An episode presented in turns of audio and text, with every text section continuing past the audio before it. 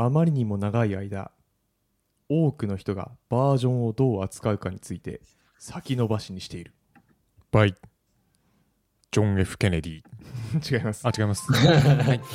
ケネディ言うそんなこと。言わんか。言わんわな。わかんないですけどね、言わんわな、はい。今のはですねソはい。フトウェア設計のトレードオフと誤りからちょっと引用した文章なんですけどほせやなと思ったので。うわかる。はい。めっちゃわかる。本当に。うんなのでちょっとバージョンのうん。概論のエピソードを持ってきました。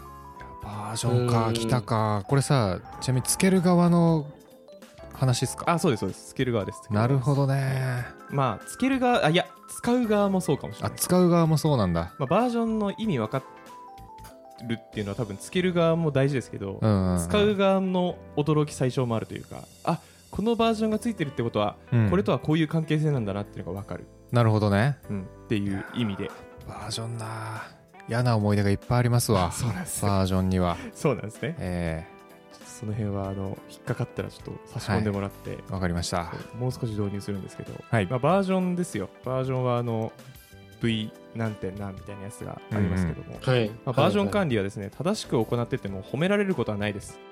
悲しいしかし誤って行った場合は苦情にさらされることになります、しんどい。うーん。なるほどね、はい。で普段触れることが多いと思うので理解していきましょう。なるほどな。なんかそういう仕事あるよな世の中。本当にありますよ。いっぱい。というわけでちょっと前提知識をちょっと確認したいんですけどはい。順平に対して。順平に対して。はい。セマンティックバージョニングというワードを投げられた時どういうのって今言えますか？何点、何点、何っていうやつです。正解ですやった。おーおーいいねそのそれ以上の理解はありますか今？それ以上の理解、えっ、と、マイナーバージョうんンは、10例えば13点、なんだ ?1.1 だとすると、マイナーアップデートは、後ろ2つですかね。13点、い1.1はどっちもマイナーになるんですかね。うんうんうんうん。アップデートした場合、うんうんうんうん。みみたいな。うんうんうんうん。うんうん。はい。はい。ありがとうございます、そうぐらいです。えーふわっとしてると思うので。なるほど。はい。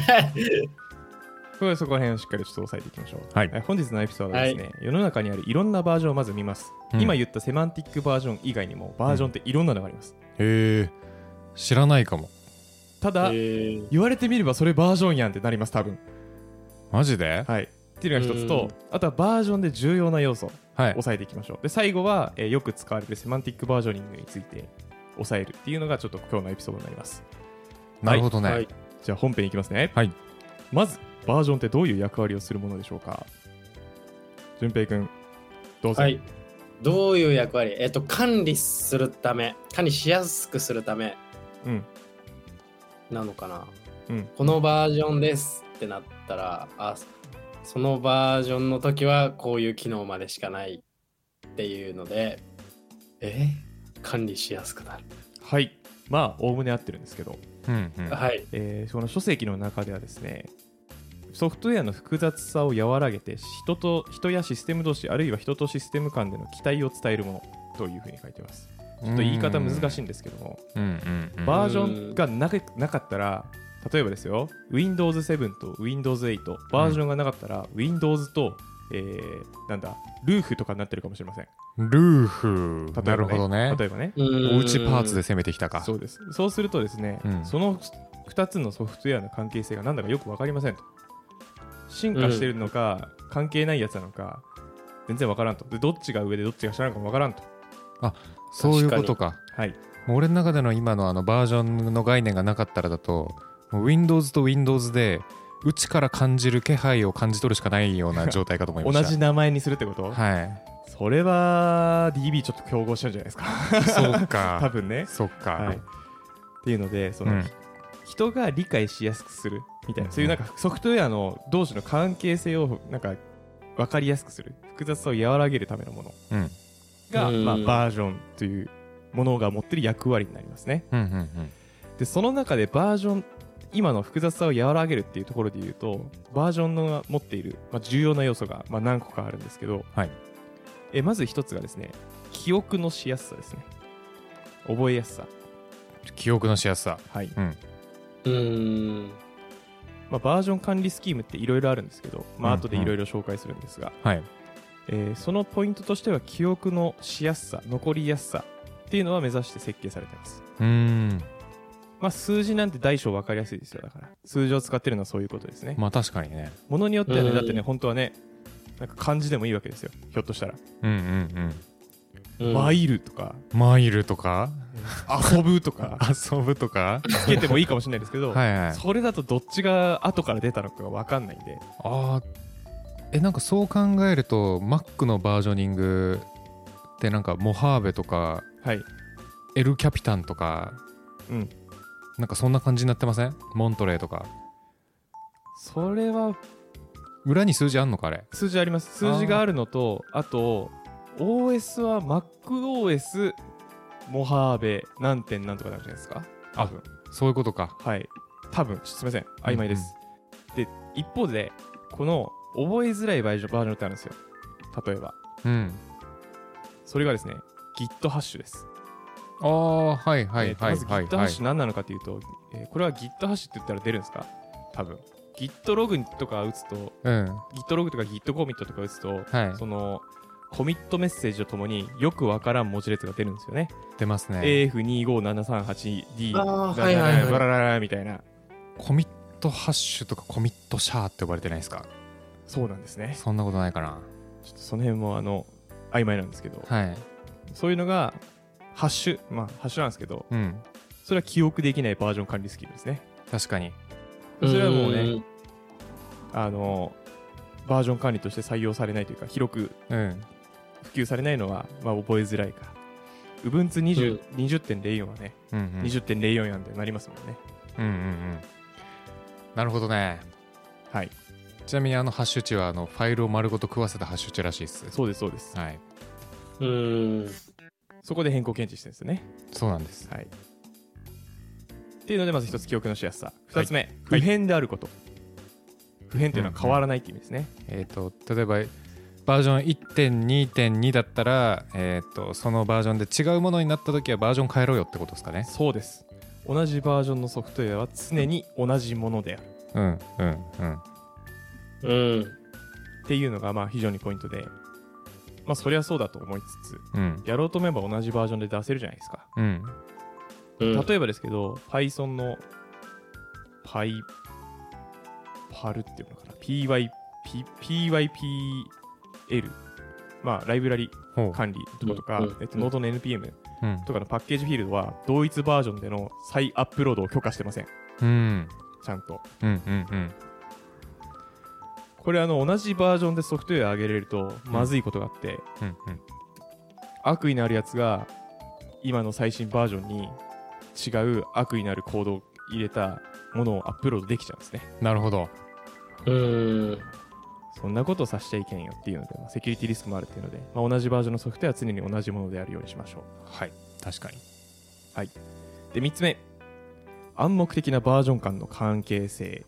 まあさっきちょっと言ったことですけど、えー数字で分かれてることによってね、関係あるんだみたいなの分かるじゃないですか。うん Windows 7、8とか、うんうん V- V- Visual Studio 2019、2017とか。うんうんうん。っていう意味でそのバージョン間の関係性が分かるようにしましょう。ちなみに、はいバージョン間の数字がついてるのに前後が分からないやつが世の中にあります。紹介されててちょっと面白かったんで関係ないんですけど共有しますね。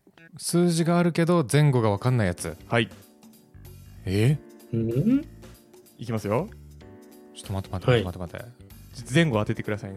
順あ番。あそういうことねはい Xbox、ほう Xbox One、ほう Xbox 360。うわ XBOX なんて誰がやるね いやいやいや、わかんない。いるだろ。いるかもしれんだろ。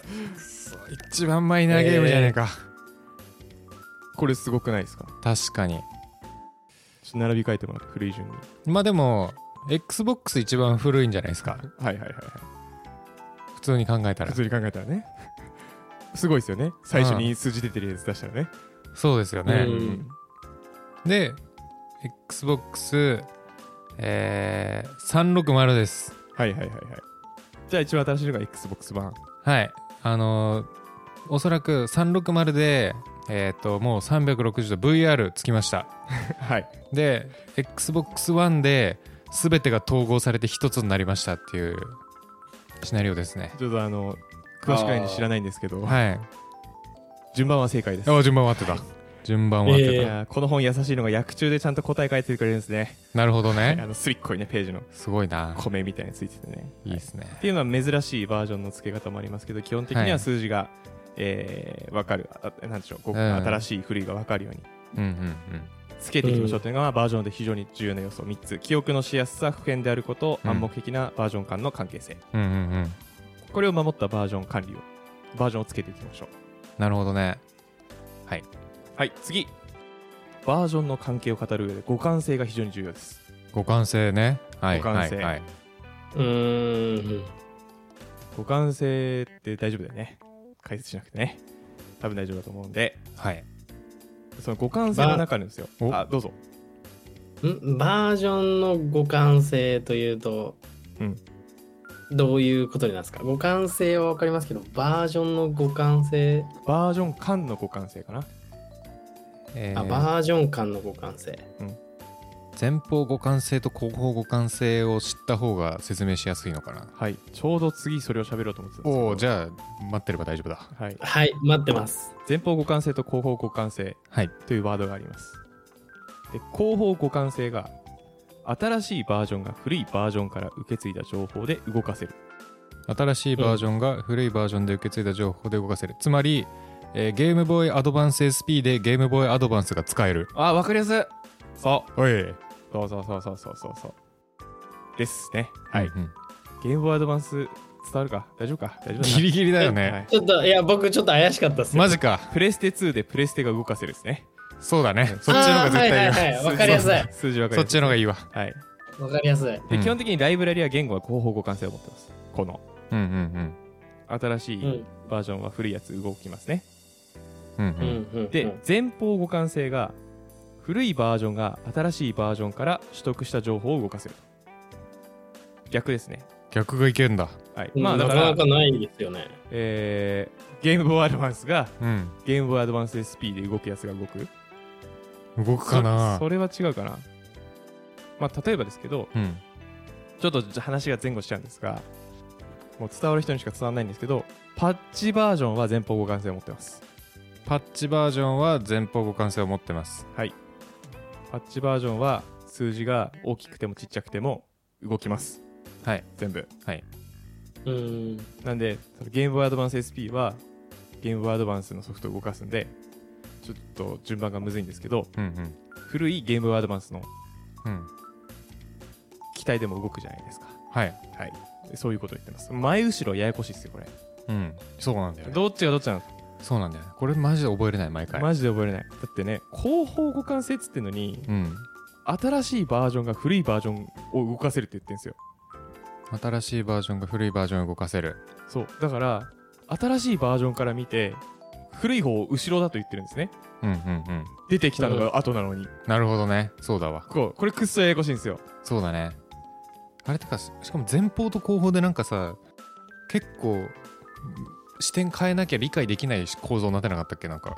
いやそんなことはないですよ、えマジ？はい、前方互換性は古い方が新しい方を見て動くわっていうのが前方なんで。うんうんうんその Git でいうそのブランチがあるじゃないですか。はい。コミットの。あれなんて言うんでしたっけ？Git ブランチですけど。うん。Git ブランチを走ってると仮定して、うんううん。わーって走ってるとか 仮定してうん。未来に出てくるやつは前にあるんで前方に互換性があって。あ古い方はうわーって走って通り過ぎ去った後の後ろなんであはい。後方互換性があるんですね もうその絵しか出てこん。はい。っていう覚え方をしてほしいんですけどただこの本の中でもね、うんうん。え前方後方というワードはコミュニケーションをするときにややこしいので会話をするときには具体的にバージョン名を上げてコミュニケーションを取りましょうと、うんだよね。注意書きが書いてます。わかるわそれ。マジでこの互換性前方後方問題はね覚える気なくす。マジでややこしいんでね。うん。っていうのでちょっと前方後方の互換性というので、まあ、この互換性が非常にバージョン管理の上では大事です。うんうんうんでこれをうまく表しているのが最初に聞いたセマンティックバージョニングです。なるほど。セマンティックバージョニングはですねその最初順平に言ってもらった通り例えば2.13.4というバージョンがあったとします。うん。2がメジャーバージョンです最初の。はい。2.13.4の13がマイナーバージョンです、うん。で2.13.4の4がパッチバージョンです。うんうん。うんうんうん。なので最初に順平が言ってたやつとの、えっと、差分で言うと13.4をまるっとマイナーと言ってたんですが本当は13.4の4がパッチバージョンです。うん。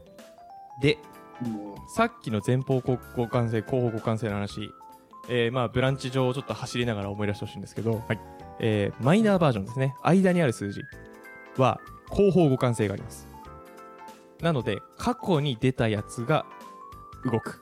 ん？過去に出たやつを動かせる、うマイナーバージョンは。新しいやつが。そうそうそう。うんうんうん。はい。でパッチバージョンは後方互換性と前方互換性どちらもあります、うんうんうん。つまりパッチバージョンじゃないんですね、えっと、メジャーバージョンとマイナーバージョンどっちも一致してれば動く。うん。パッチバージョンが何の数字であれ、うんうん。というふうな、えーポリシールールでバージョニングをしているのがセマンティックバージョニングです。なるほどつまりメジャーバージョンには互換性がない。ないです。はい、うん。メジャーバージョンにはないですうんね、うん。はい、なので今の話からですね、はい。えっと多分システムを面倒を見てると長い間、うん。うわライバラリが EOL 迎えたわーっていうのがよくあるんですよ。うんおエンド・オブ・ライフはい、えーもう古くなったから更新しないよ。セキュリティアップデートしないよ。うん。だから新しいやつに変えてねって言われたりします。最近の Windows7 だ。そうなんだ。違ったっけ？わかんないです。でその時にですねソフトウェア開発者は何をするかっていうとライブラリのバージョンを上げます。うん。でライブラリのバージョンを上げた末に今のアプリそのままでも動くんだっけっていうのを試します。うんうん。うん。動かんやんってなったら作業が必要ですと、うん。その工数込みでなんでなんでしょうバージョンを上げなきゃいけないってなった後に机上調査をして、うんうん。このぐらいの工数が発生しそうこのぐらいまでに対応しなきゃいけないんでこういう計画で進めます。だからこっちのタスクは後に回してくださいなのかそのままでも良さそうですとかを判断しなきゃいけません、はい。うん。でこの判断をする上でさっきのメジャーマイナーパッチの情報がちょっとかかってきますね。うんうんうん。メジャーバージョンが変わりますだったら大事なんですよだから。確かに互換性ないから。互換性がないです。逆に言うとパッチバージョン変わるだけだったらうん。ほぼないです、うーん。うん。まあ確かにね。ライブラリを使ってる人がまともにセマンティックバージョニングをしてるんだったらうん。影響ないです。うんうんうんうん。ただその人がまともにやってる保証はないので、確かに。する必要はあるんですけど。なるほどね。でも一応まともにやってるんだったら、うんやんなくていい。そっか。上げてる人がなんかそんなこと気にせずオラーってやってたら普通にパッチバージョン変わってても破壊がされるケースもあるってことか。そうです、うん。でマイナーバージョンも同じことが言えますね。マイナーバージョンも後方互換性があるので、うんうん。おりゃーって走ってた時に後ろ側との互換性があるので新しくしても今やってるやつは動くと、うんうんうん。まともにバージョニングしてる。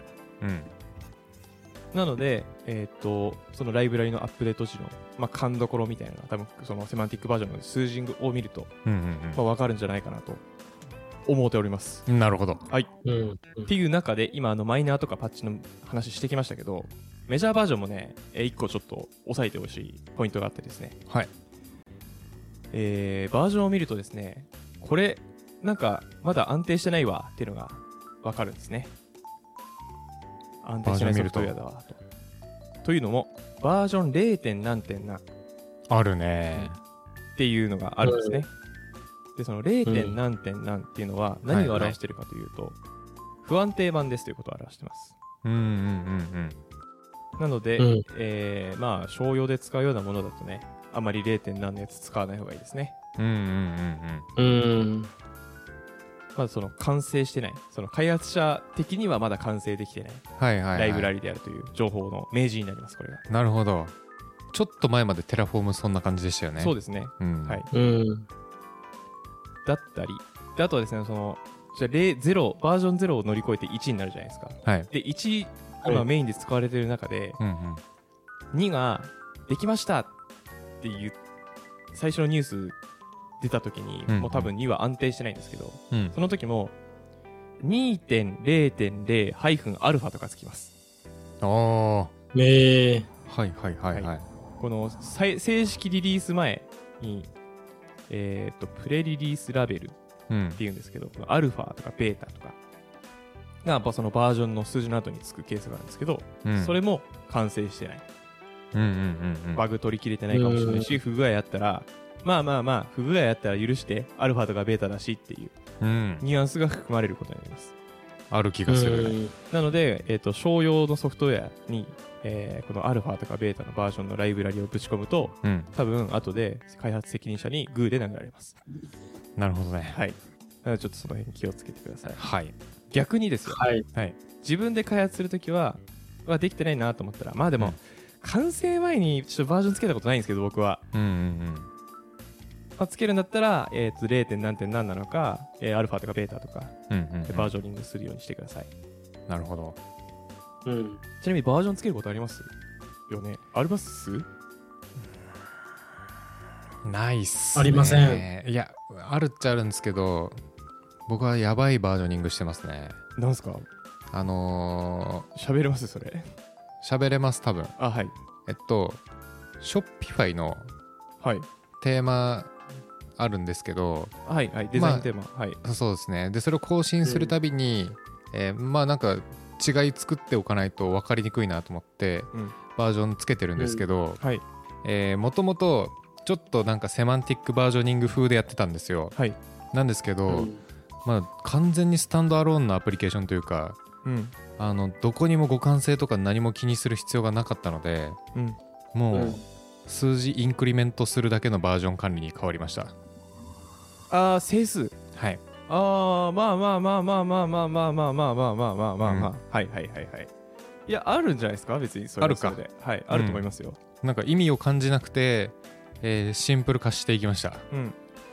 あんまりね、その、うん互換性とかを気にする必要もなくそのいろんなところで使われてるとかじゃなかったら、うん別に整数でも問題ない気しますからね、うんうん、いいと思いますし多分そういう人がてかそういう人がほとんどだと思います。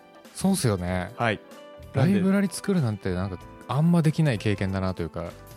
まあうん。もしくはあのなんでしょう社内システムとかなんでしょうなんかシステムだったら他のアプリから呼び出されるとかはある気はしますね、確かに。でその時にその他の人が使ってる時点でうん。更新をした時に互換性持っとかなきゃいけないとかはあるんで。うんうんうん。うん。その時のバージョニングは意識今回の僕はこの本を読んでちょっとやっとあなんとなくマイナーとかパッチの数字変わるのはそんな問題ないけどぐらいの理解だったのがちゃんと意味あるんだっていうのが今回分かったんで。確かに。で普通開発してると開発の終わりにバージョンつけるんでうんうん。ぜひ多分皆さんもねつける機会が来るかと思うのでその時に適当につけないように。うんうんうん多分これちょっと鼻高ポイントだと思うので。確かに。セマンティックバージョニングのなんかパッチバージョンは前方と後方互換性があって、マイナーバージョンは後方互換性だけ。うん。でメジャーバージョンは互換性がないやつ。うん。いやうん。わかるわ。なんかこれえっと結構僕のバージョンあるあるなんですけどはい。毎回それを学んでその後どんどん記憶が薄れていって、えーパッチバージョンちっちゃい変更マイナーバージョンちょっと中くらいの変更メジャーバージョンめちゃでかい変更っていう感じの流度に戻ってくんですよね。そうですね。はい。ちょっと定期的にじゃあこのエピソード聞いてもらって。はい。思い出しながらにしましょそうですね。うはい。っていうので以上バージョン概論のお話でした。はい。はい。ありがとうございました。うん。ちなみにバージョンにまつわる話で言うと、はい。えっ、とよくさあのー何でしたっけ？LTS とかあるじゃないですか。あーはい。ロングタームサポートの略で、はいはいはいえー長期間サポートされていくよってバージョン、うんあれ使うようにしてます？それとも新しくなったら新しくしてます？LDS 使ってます。LTS 使ってます？はい。なるほどね。えお？ー、LDS だと思います。あやっぱそうなんだ。うん。はい。あの辺なんかちょっとララベルってすごいバージョニングがすごいんですよ。すごいバージョニングがすごい。そう。2つすごいがつくぐらいすごい。そうそうそう。何にかかってるんだ？えっとですね。バージョニングか。ままずえ結構特殊バージョニングされててはい。もともと5系まではセマンティックバージョニングじゃなかったんですよ。うんうんうん。で 6K からセマンティックバージョニングになったんですよ。うんうんうん。なのでなんか流度が結構ちゃんとし始めてるのがその 6K からなんですね。うんうんうん。でしかもうん10から LTS が消滅したんですよ。うんうん。つまり全部のバージョン同じ期間サポートしますよってなったんで結構定期的にアップデートが必要みたいな、まあまあまあ定期的なアップデートはそうですね。あん？どういうこと？あえっ、もう。と期間が全部短い。LTS よりも短くなったってことですか？もともとえっと3ん？なんだっけな？もともと何個か区切り2個区切りかな？偶数バージョンが多分 LTS でうんそういうちょっと長長期サポートみたいな感じだったんですよ。それがうん。10から急になくなってうんめんどいですね。全部同じ期間になったんですねサポート期間が、っうんうん。てなったんでなんかこまめにアップデートしなきゃいけなきゃえしアップグレードしていかないといけないシステムになってまして、うんうん。なんかその辺ってこう世の中の流れ的にどうなんだろうって思って聞いてみましたって感じですね。世の中の流れ的には知らないんですけど、ん。一開発者としてはめんどくさいですね、スーパーめんどいっす。うん、それを理由にうん。使わないまでありえます。マジかだってめんどくないですかバージョンアップまあわかる。しかも結構作り変えなきゃいけないですよね、だってメジャーバージョン変わるってことですもんね、変わります。うん、なんで結構、結構頑張ってあげないといけないはずで。そうなんです。しかもそういうのって1個ずつしか上げづらかったりしません？あアップそうメジャーアップするときはあの一個ずつやるのがセオリーっぽいですね。いやそうなんですよ。うん。僕も経験があるんで思うんですけど、うんうん。なんでその回数めっちゃ減らしたいんですよできれば、うんうんうんうん。それゆえめんどいっすねって思確かにね。う、うん、まあまあそのプロダクトを考えると、うん。そっちのが代謝もいいしどんどん新しい機能を入れやすい確かに。とは思うんで、多分作る側からしたらそのサポートカードとんでもないと思うんで、うんうんうんうん。まあ気持ちはわかるけどめんどくさい、確かにうん。ね、っていうのが感想。うん。うんうんうん。です、ありがとうございます。はい。すいません。ちょっとエンディングトークいいですか？はい。ごめんなさい。あの以前のエピソードで、まあ、僕がいなかった回なんですけど、はい。順平とのりさんで順平のビジネスコンテストのアイデアを考えるっていう回だった。じゃないですかうわはい。はい。はい。はい。で、あの、僕が編集してたんですけど、あれははい。聞きながら、うん。ちょっとうずうずしちゃって。いや聞きたかった。いや俺ら的にはあれあのそもそもこれ番組のテーマに合ってんのかなと思ってとりあえずそのセ,、セカンドオピニオン的なの欲しいなっていうので送ったんですけどまあ、番組の趣旨に合ってるかどうかは、まあ、順平をメンタリングするっていう意味ではいいんじゃないですか。あいいんだ。は、はい。い。いいと思いますよ。はい、ハッカーさん出た方がいいのはあれ間違いないと思うんで。うんうんうん。はい。っていう中で、ちょっとあの、僕が一個うずうずし、いろんなうずうずポイントはあったんですけど、はい。ちょっと特にうずうずポイントだけちょっと一個、はいはい。ポエム的な話で、ぜひ。僕のぜひ。人生のはい。中の大テーマの一つなんですけど、ほうあれ？死ぬ時に腹筋割れてるってやつ？あ違います。あ違う？あの新規事業をはい。作る、新規サービスを作るために必要なことこれだろうって俺の中で思ってることがあって、うんうんうん。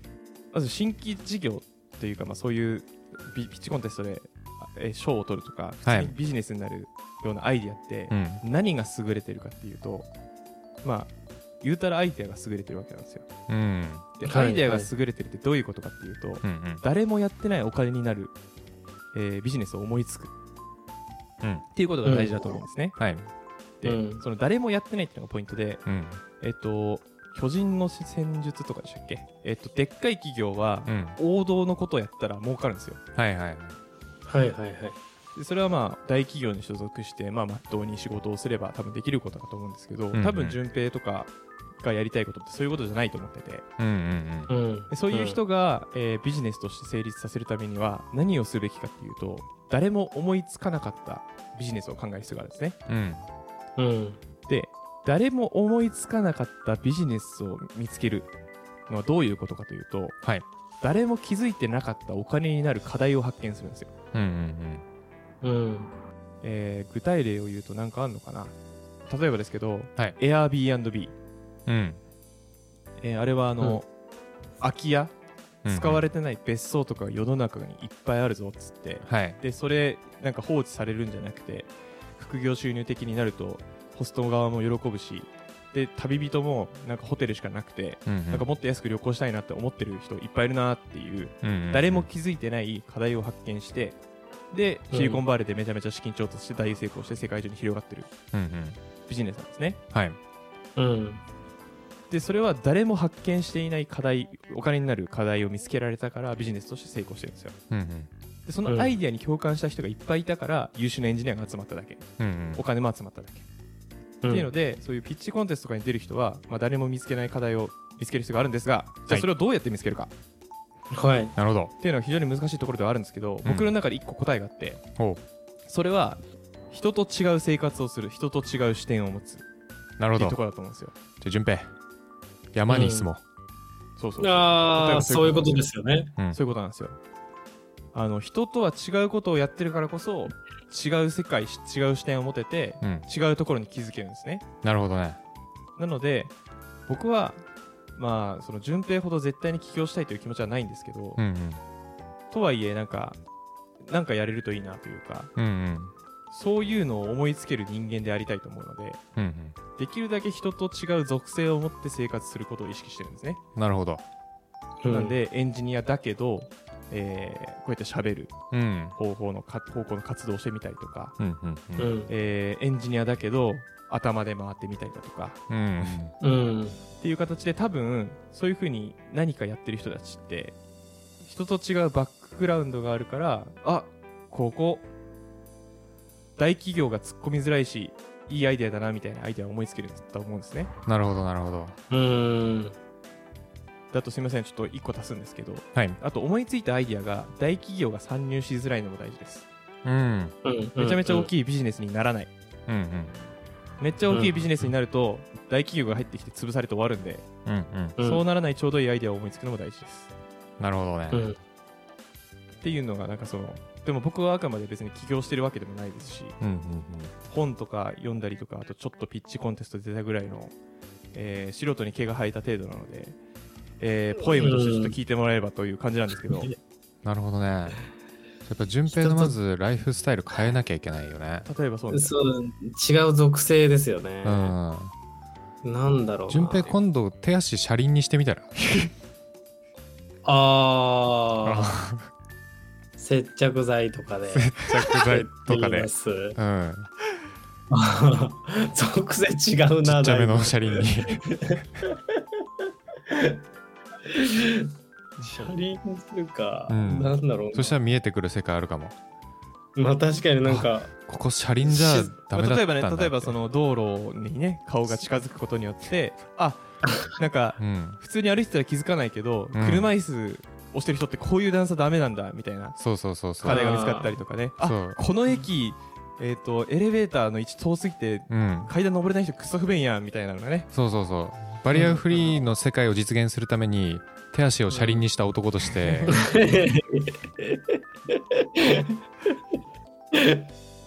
やばすぎるな。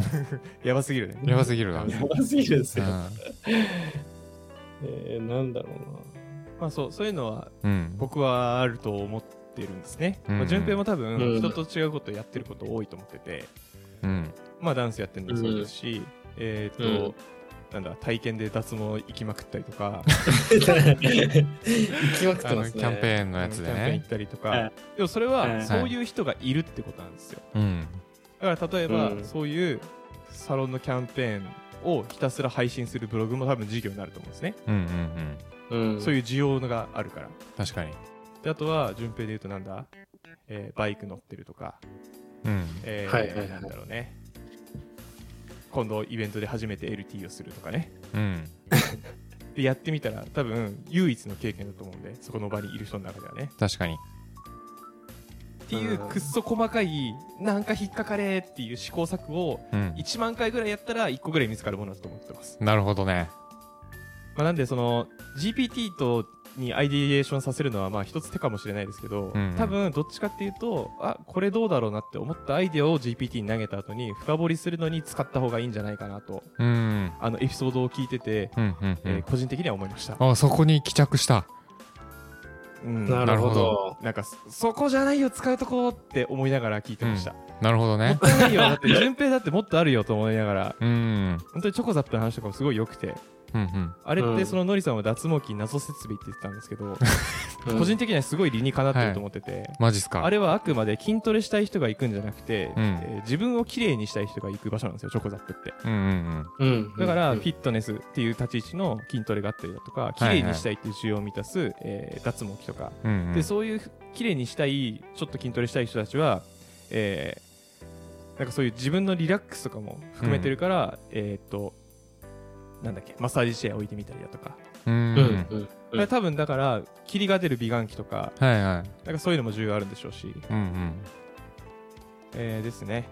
みたいななそういう広がりもあるんだろうなと思います。なるほど。個人的にはマッサージチェアはあの少ない敷地に置くにはちょっと大きすぎる気がするんで、うん。置いてるのがちょっと若干意外ではあったんですけども、うーん。もうちょっと小スペースで自分が綺麗になるっていう需要を満たすうんうん。何かがあると、ひょっとしたらいいんでしょうね。高級ドライヤーを置いてみるとか、うんうんシャワーと高級ドライヤーを置いてみるとか。あとシャワーヘッドリファーにしてみるとかだけでもなんか多分えー、とお客さん増えるんじゃないかなと個人的には思いますね。うんうんとかねでもそれは順平が好きな領域なんですよねチョコザップについては。やっぱなるほど。まあ確かにそうでしたね。順平はあヒットしまのした僕に。美意識高い系男子なんで。確かにね。筋トレしながらねうん。えー、とエスエステじゃなくてなんだっけ、まあ、脱毛行ったりとかしてね。確かに。まあ確かにそう聞けばそうですそうそうそううそう。ん。そういう人が、まあ、利用しやすい。でチョコザップはあくまでそのフィットネスのキャラクターが強いので、うんうん。まあ、もうちょっとライトなエスって言っていいんですか？うんうんだからどっちかっていうと美顔器とか脱毛器が強みに置いてて、うん。えーおまけでバーベルが置いてますみたいな。わかんないけど。ついでに持ち上げっかみたいな。あそうそうそう。ほら。そうそうそう。そうそうまあ、もしくは腕じゃなくて、うん。ふくらはぎ鍛える器具だけあるみたいなね。やばいね。足綺麗に見えますからふくらはぎあとお尻か。お尻とふくらはぎ鍛えるとね、うんうん。なんかその辺だけ強みに持ってるみたいな。なるほどねだからわかんないですけどいろんな角度があると思うのでそういううんうん。日常生活から見つけるものだろうなと思ってちょっとうずうずしてたんで、うんうん。うん今エンディングで言ってみました、なるほどね、はい、ありがとうございます、い。いね。出れるといいね。何かに。そうか。寝れるといいですよね。本当に。うん。僕は本当にあの1年目から挑戦しててはい1年目と2年目出てまあどっちもダメでうん。3年目で快進撃でうんうんその後も去年もちょっとやったりとかしてたんでうんあそうなんだ。ねすごい。あのめっちゃいい経験になると思うので、うんうんうん。ぜひぜひ機会があればというかなんか積極的に出てった方がいいかなと個人的には思います。エンジニアのキャリアを考える上で。どうしてもね、偉くなっていくというか年次を重ねていくとビジネスとビジネスを考えながらビジネスのことを考慮しながら開発する必要があるので。うんうんそのためにはちょっとあの実際にね自分でビジネス考えないとねちょっと分かんないことはものすごくいっぱいあると思います。うんうん。うん。はい。以上です。はい。めっちゃ喋っちゃいました。が、はい。終わりますね。おいよありがとうございます。はい。ハッシュタグ暇人プログラマーで SNS の X でフィードバック募集してますので、ご意見、感想等をポストお願いとポストお願いします。実は見てますよ。ちゃんと見てます。ね。はい。で、あとは、えー説明欄から Google フォームで、えーお便り、要望を募集してますので、そちらもご気軽にお願いいたします。実は読んでますよまあちゃんと読んでます 読んでないとね、はいこっちゃですからね。はい。では今日は、えー、とバージョン概要、バージョンの話をしました。はいえーとはいソフトウェア設計のトレードオフという、えー誤りという本から紹介しましたので、はいえーぜひこちらもチェックお願いします。2個すり目はい。はい。それではまた次お願いします回。あ、それではまた次回。バイバイはいバイまだ順平の口から聞いてね中級エンジニアになりたいって。イエーイ。どうせこのままずっと初級エンジニアだと思ってた。中級エンジニアなんてなれない。でももし本当に中級エンジニアになっていいのなら。なりたい。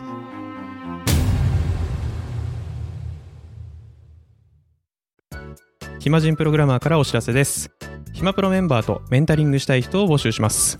どうやったら中級エンジニアになれる？